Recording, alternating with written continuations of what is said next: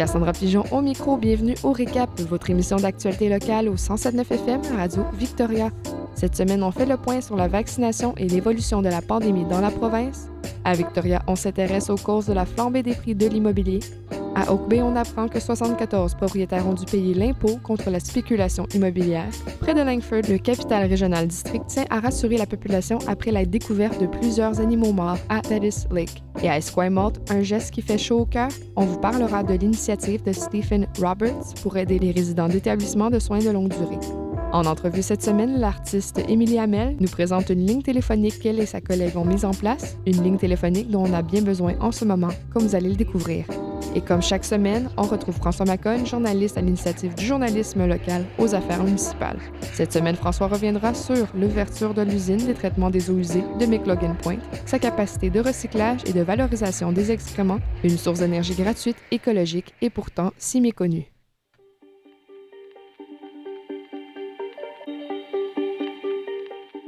Vaccination et COVID. Le nombre de nouvelles infections en Colombie-Britannique reste stable, avec en moyenne entre 515 et 575 nouveaux cas par jour. On écoute le ministre de la Santé, Adrian Dix, lors de la mise à jour du jeudi 14 janvier. Aujourd'hui, nous annonçons 537 nouveaux cas qui ont testé positifs pour COVID-19 pour un total de 59 608 cas en Colombie-Britannique. Nous sommes attristés d'annoncer sept nouveaux décès liés au COVID-19 pour un total de 1038 décès en Colombie-Britannique. Nous offrons nos condoléances à tous ceux qui ont perdu leurs proches durant cette pandémie. Parmi l'ensemble des cas confirmés de COVID-19, 362 personnes sont actuellement hospitalisées, dont 74 en soins intensifs. Merci beaucoup. Thank you very much. En date de jeudi, la Colombie-Britannique était sur le point de dépasser le seuil des 70 000 personnes vaccinées contre la COVID-19. La province devait aussi recevoir un nouvel arrivage de vaccins, les stocks des vaccins Pfizer et Moderna étant épuisés. Les autorités sanitaires ont par ailleurs condamné les gestes racistes portés à l'encontre des membres de la Première Nation Cowichan depuis l'éclosion de COVID-19 au sein de la Première Nation.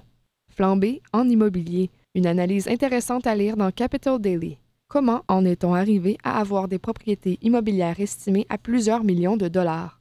En analysant le prix de l'immobilier à Victoria au cours des 120 dernières années, on se rend compte que la montée vertigineuse des prix de l'immobilier n'a véritablement commencé que dans les années 60 et s'est accélérée dans les années 80 avec une augmentation de 50% des prix en deux ans avant de chuter de 40% immédiatement après. La chute des taux d'intérêt, à première vue bénéfique pour les familles de Victoria, n'aurait en fait qu'aggraver le problème. Les ménages se sont retrouvés avec un pouvoir d'achat beaucoup plus important, ce qui a tiré les prix de l'immobilier vers le haut. Les taux d'emprunt sont à des niveaux historiquement bas, mais avec la densification du sud de l'île de Vancouver, il est compliqué de prédire l'état du marché immobilier dans les prochaines années. Une analyse à retrouver sur capitaldaily.ca.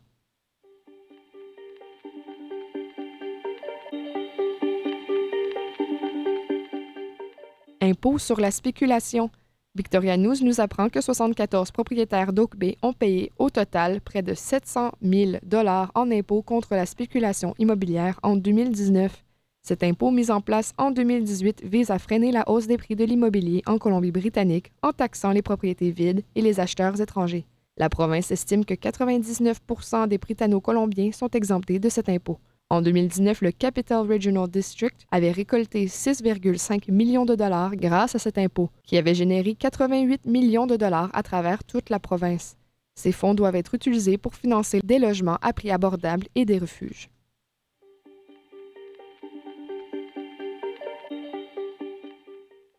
La situation à Thetis Lake le Capital Regional District tient à rassurer la population après la découverte de trois chevreuils et une marmotte morts entre le 28 décembre et le 10 janvier dernier au parc Thetis Lake. Après avoir effectué des prélèvements d'eau, le CRD a déterminé que les animaux n'avaient pas pu être empoisonnés par des algues toxiques. La cause du décès reste encore inconnue et le CRD a indiqué de ne pas pouvoir faire de nécropsie à cause de l'état de décomposition avancé des animaux. L'été dernier, le parc Tetis Lake avait en effet connu une contamination aux algues toxiques qui rendait la baignade dangereuse.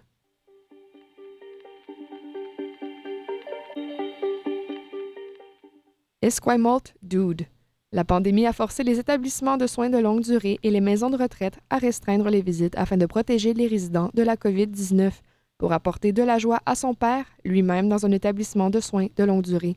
Stephen Dusty Roberts a décidé d'installer une mangeoire pour oiseaux près de la fenêtre de son père.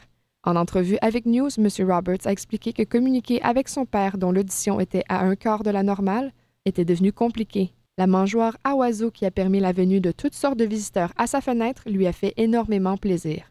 M. Roberts a depuis décidé d'offrir à plusieurs établissements de soins de longue durée dans le Grand Victoria d'installer des mangeoires similaires. Il a lancé une collecte de fonds et propose même les services de son entreprise à prix réduit pour utiliser le reste de l'argent pour son initiative. Pour plus d'informations, visitez, visitez louvarug.com par oblique senior.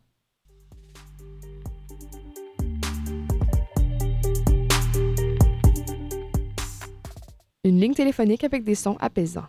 C'est le projet de deux artistes en résidence à Victoria. Voici notre projet reportage avec Émilie Hamel, co-créatrice du projet.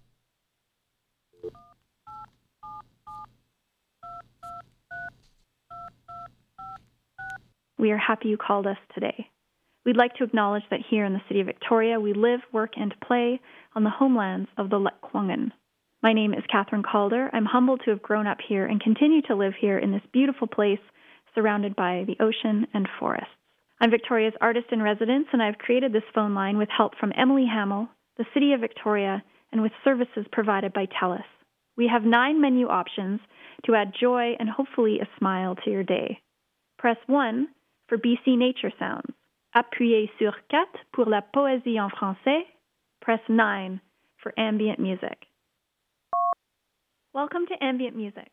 We're pleased to feature ambient musician Matthew Cardinal from Amiskwaci, Edmonton. This piece is called PL 01. Enjoy.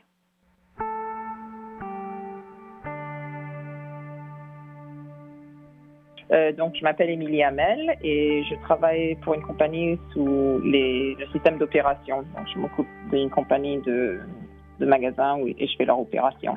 Puis euh, aujourd'hui, je vous appelle dans le fond dans le cadre du projet euh, 1877 To Be Calm.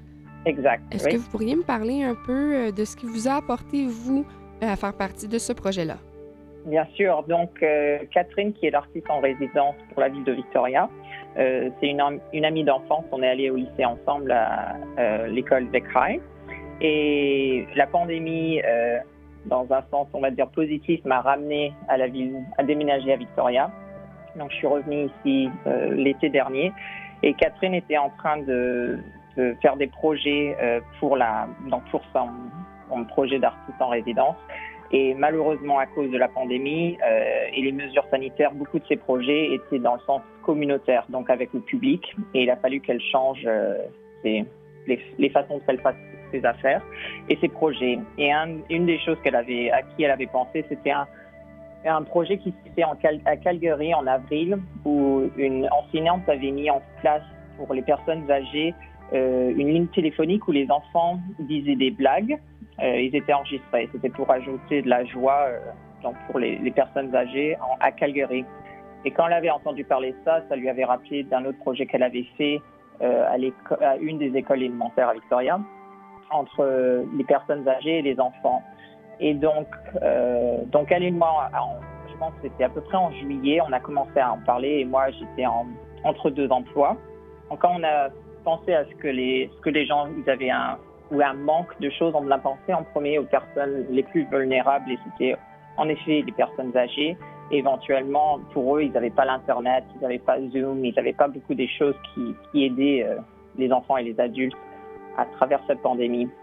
Donc on a pensé euh, qu'une île téléphonique, ça pourrait être quelque chose qui pourrait vraiment aider et apporter de la joie et, du calme euh, et du bien-être. Donc c'est comme ça où on a on est arrivé à penser à cette idée d'avoir une ligne euh, gratuite avec un numéro 1-800 euh, pour que les gens puissent, qui n'aient pas accès au système, euh, on va dire, technologique euh, d'Internet et tout le reste. Donc, vous parlez un peu de méditation, vous avez parlé de calme. Est-ce que vous pouvez Mhm. parler un peu du contenu qu'on entend si on appelle le 1877 To Be Calm? Oui, bien sûr. Donc, sur, euh, quand on a commencé à penser à cette ligne, on a voulu pouvoir offrir différentes options parce que, comme bien sûr avec Catherine en étant une artiste, pour nous c'était très important d'avoir euh, des artistes et, de pouvoir avoir des aspects différents. Donc, on a vraiment juste pensé à différents contenus qu'on nous on voudrait avoir. Donc, bien sûr, la musique, ça c'est une partie de, de ça pour nous. Euh, la poésie, ça faisait partie de ça. On a pensé qu'on a pensé qu'est-ce qui apporte du calme euh, des méditations, en ce moment, ça apporte beaucoup. Des sons de nature, ça peut ajouter du calme. Euh, et une des autres euh, choses qu'on a, c'était pas nécessairement du calme, on va dire de la joie, c'était le rire d'enfants. Donc on sait que statistiquement, quand on entend des rires d'enfants, très souvent c'est contagieux et ça, fait rire à nous-mêmes et ça nous apporte de la joie. Donc c'est comme ça qu'on a eu les, idées pour les neuf différents numéros à travers cette ligne. Puis je pense aussi qu'on peut retrouver euh, du contenu comme de la poésie.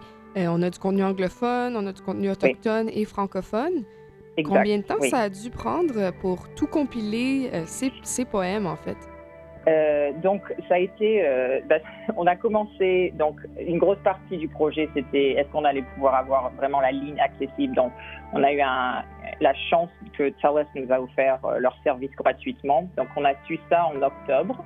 Et après, ça a été euh, toute, une, toute une, prise de tête, on va dire, à un certain niveau, de pouvoir tout mettre en place euh, assez vite, parce que, bon, à ce moment-là, la pandémie, elle avait ses hauts et ses bas, on, va dire, et on savait que l'hiver allait être très difficile. Donc, pour nous, notre, but, c'était de commencer début janvier, de la mettre en place. Donc, on a eu la chance de pouvoir, euh, l'autre artiste en résidence autochtone a pu nous faire l'histoire qui est sur la ligne numéro 2, oui, la ligne numéro 2. Et la ligne numéro 3, on a, a euh, Catherine à travers la ville de Victoria, il y a aussi un artiste en résidence et un poète. Donc on l'a contacté pour qu'il fasse partie de ce projet. Et pour nous, euh, l'idée d'avoir une ligne francophone était très important parce que la ville de Victoria a une grosse communauté francophone et on trouvait que c'était important d'aussi avoir euh, cette influence et cette option sur la ligne. Donc on a fait un appel à des écoles euh, à travers la ville de Victoria, à la société francophone, à, des collèges, donc tous des endroits où on pensait qu'il y aurait des, personnes francophones qui seraient intéressées à faire partie de ce projet. Et, on a eu la chance euh, qu'une des personnes qui nous a rejoints, c'était Thérèse Bussière, donc qui, est une, euh, qui était une ancienne euh, enseignante à Victoria et qui nous a contactés. Et, et on voulait aussi un de nos paramètres, c'était que le contenu devait être de la propre personne. Donc, on voulait que ce soit du, du matériel d'origine. On voulait pas que ce soit des choses qu'on lisait d'autres auteurs. Euh, donc, euh, Thérèse Bussière a été celle qu'on a choisie et elle, elle nous a écrit deux poèmes. Et quand vous allez sur la ligne et vous l'écoutez, c'est elle-même qui lit ces poèmes. Et euh, dans le fond, on a parlé un peu de Victoria, on a parlé un peu d'Alberta, mais la ligne, dans le fond, est disponible partout au pays? partout au Canada, oui. Donc Thales nous a, euh, euh, encore une fois, heureusement, nous a fait un gros cadeau et elle a fait que le numéro 1877 de Beacon est accessible partout au Canada, gratuitement, 24 heures sur 24, 7 jours sur 7. Donc n'importe qui peut appeler la ligne euh, n'importe où au Canada. Et c'est pour quelle durée de temps, jusqu'à combien de temps à peu près? Alors, on a la ligne, de, on a la ligne en place jusqu'à fin juillet. Euh, parce que la résidence de Catherine finit en fin juillet. Mais le, la partie excitante pour ce projet, c'est que tous les deux mois, on va renouveler le contenu. Donc en mars, on va avoir neuf nouveaux, euh, nouveaux numéros, ben, les mêmes numéros, mais avec du contenu différent. Donc en mars 2021, euh, en mai et en juillet. Donc on a encore trois fois avec trois périodes avec du nouveau contenu qu'on est encore en ce moment on est en train de, de mettre ensemble. On espère que les gens pourront prendre le temps d'aller sur les lignes et les écouter, de pouvoir y aller dans le futur, donc en mars, en mai et en juillet. Et si euh, le téléphone n'est pas éventuellement accessible, euh, dépendamment de où les, personnes sont, euh, ils peuvent aller sur le site parce qu'on a aussi fait que tous les audios sont accessibles sur le site. Et je dirais, je vous j'encourage vous, spectateurs d'aller aussi sur le site car il y a des biographies sur chaque artiste et euh, pour les poèmes et donc pour la ligne 4 où il y a la poésie de Thérèse Bussière, il y a son poème, donc c'est aussi magnifique à lire aussi. C'est victor, euh, victoria.ca slash becalm, donc B-E-C-A-L-M. Merci beaucoup pour l'entrevue aujourd'hui, c'est très apprécié et merci pour votre beau projet. Merci à vous.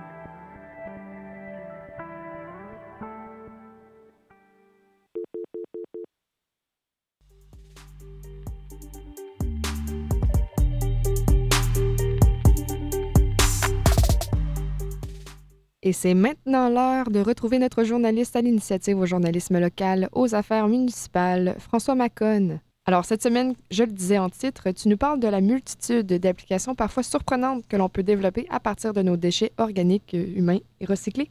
Et oui, avec euh, l'ouverture de l'usine de traitement des eaux usées de McLean Point, Victoria n'est enfin plus la seule grande ville au Canada à déverser ses eaux usées brutes dans la mer. Alors c'est un équipement, vous le savez, financé par le district régional de la capitale à hauteur de 800 millions de dollars et il est présenté comme ultra moderne et en avance sur les normes contemporaines de traitement des déchets organiques humains. Mais quelle est réellement la capacité de recyclage et de valorisation de cette nouvelle usine? Eh bien, c'est ce que nous avons demandé au professeur en génie civil et génie des eaux Caetano Dorea de l'université de Victoria, car vous ne le saviez peut-être pas, mais les excréments ne sont pas seulement des déchets, ce sont aussi des sources d'énergie gratuites et surtout très écologiques. D'ailleurs, d'après une étude de l'Institut canadien de l'eau, de l'environnement et de la santé de l'Université des Nations Unies, aujourd'hui, quelques 380 milliards de mètres cubes d'eau usée sont produits chaque année dans le monde, et ce volume devrait augmenter de 24% d'ici 2030 et de 51% d'ici 2050 et de grandes quantités d'énergie précieuse, de nutriments agricoles et d'eau pourraient être récupérées à partir de ces eaux usées municipales. Assez d'énergie, assez d'énergie en tout cas pour alimenter tous les foyers aux États-Unis et au Mexique, suffisamment de nutriments pour répondre à environ 13% des besoins mondiaux en engrais, et assez d'eau pour remplir le lac Victoria en 7 ans ou encore le lac Ontario en 4 ans. Fort heureusement, il existe une multitude d'applications, je le disais parfois surprenantes, que l'on peut développés à partir de nos déchets organiques humains recyclés. On peut produire par exemple, grâce au procédé de la biométhanisation, une alternative aux énergies fossiles. D'ailleurs, cette année, la ville de Québec aura sa propre usine de biométhanisation qui transformera chaque année 86 000 tonnes de résidus alimentaires ainsi que 96 000 tonnes de boue municipale en 7 millions de mètres cubes de biométhane. Alors, si le district régional de la capitale a annoncé que nos boues usées municipales, comme il convient de les appeler, eh vont servir pour les six prochains mois à la fabrication du ciment, elles peuvent également produire des engrais agricoles, servir à l'épandage, mais cela reste néanmoins des utilisations classiques. Selon le professeur Dorea, l'on peut également produire de l'électricité à partir de rejets humains transformés. D'ailleurs, toujours d'après l'Institut universitaire des Nations Unies pour l'eau, l'environnement et la santé, eh bien, si la totalité des rejets humains était transformée, on fournirait de l'électricité à environ 140 millions d'habitations, tout en économisant environ 10 milliards de dollars chaque année. Et en simulant, par exemple, la croissance de certains micro-organismes déjà présents dans les boues fécales usées à l'intérieur d'un immense fermenteur, il paraît même que l'on peut produire du bioplastique. L'usine de McLean Point à Victoria en a-t-elle les capacités? C'est ce que je vous invite à découvrir dans ce dernier numéro de Regard, disponible sur radiovictoria.ca.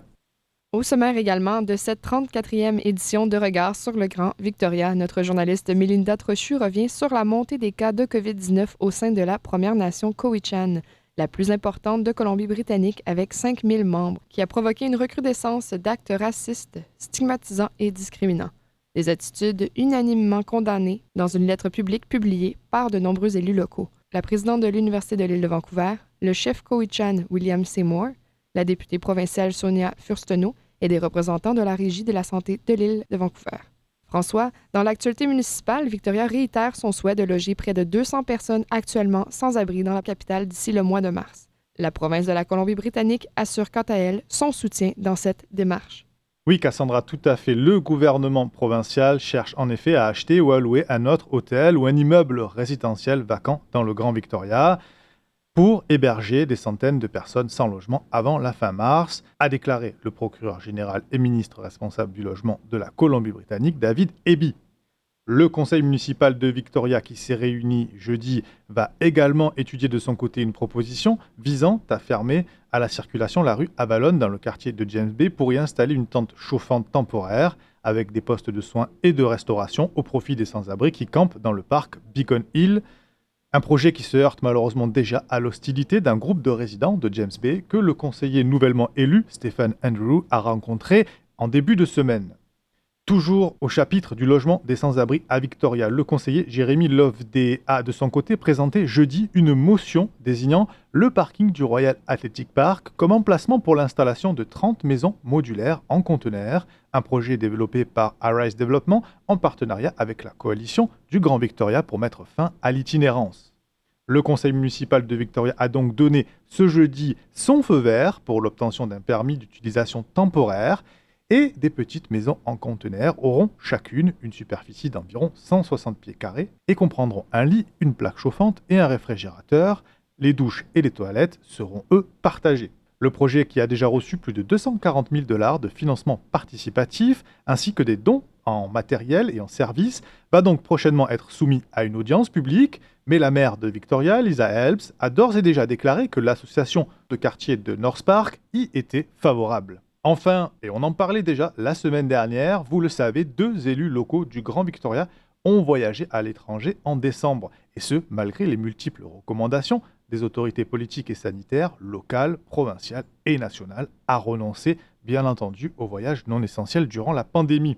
Le conseiller municipal de Victoria, Charmac Dubo, s'est excusé, lui, jeudi, lors du premier conseil municipal auquel il assistait depuis son retour de Somalie et la fin de sa quarantaine à Vancouver. La conseillère de Metchosine Kiara Kaakowila, elle, n'en démord pas. Les voyages ne sont pas interdits, ils sont découragés, dit-elle. Toujours est-il que la vague de protestation de la part de nombreux résidents demandant leur démission prend de plus en plus d'ampleur à suivre. Vous pouvez retrouver toutes ces informations sur radiovictoria.ca Regard ou lors de la diffusion de Regard sur le Grand Victoria les mercredis midi et en rediffusion le samedi à 10h. Merci François. Merci Cassandra, au revoir. C'est ce qui conclut notre émission aujourd'hui. Je vous rappelle que les entrevues peuvent être retrouvées sur radiovictoria.ca et que le récap est en rediffusion tous les samedis 15h et dimanche 16h. C'était Cassandra au micro. Je vous souhaite une bonne semaine à tous et on se retrouve la semaine prochaine pour notre nouvel épisode du récap.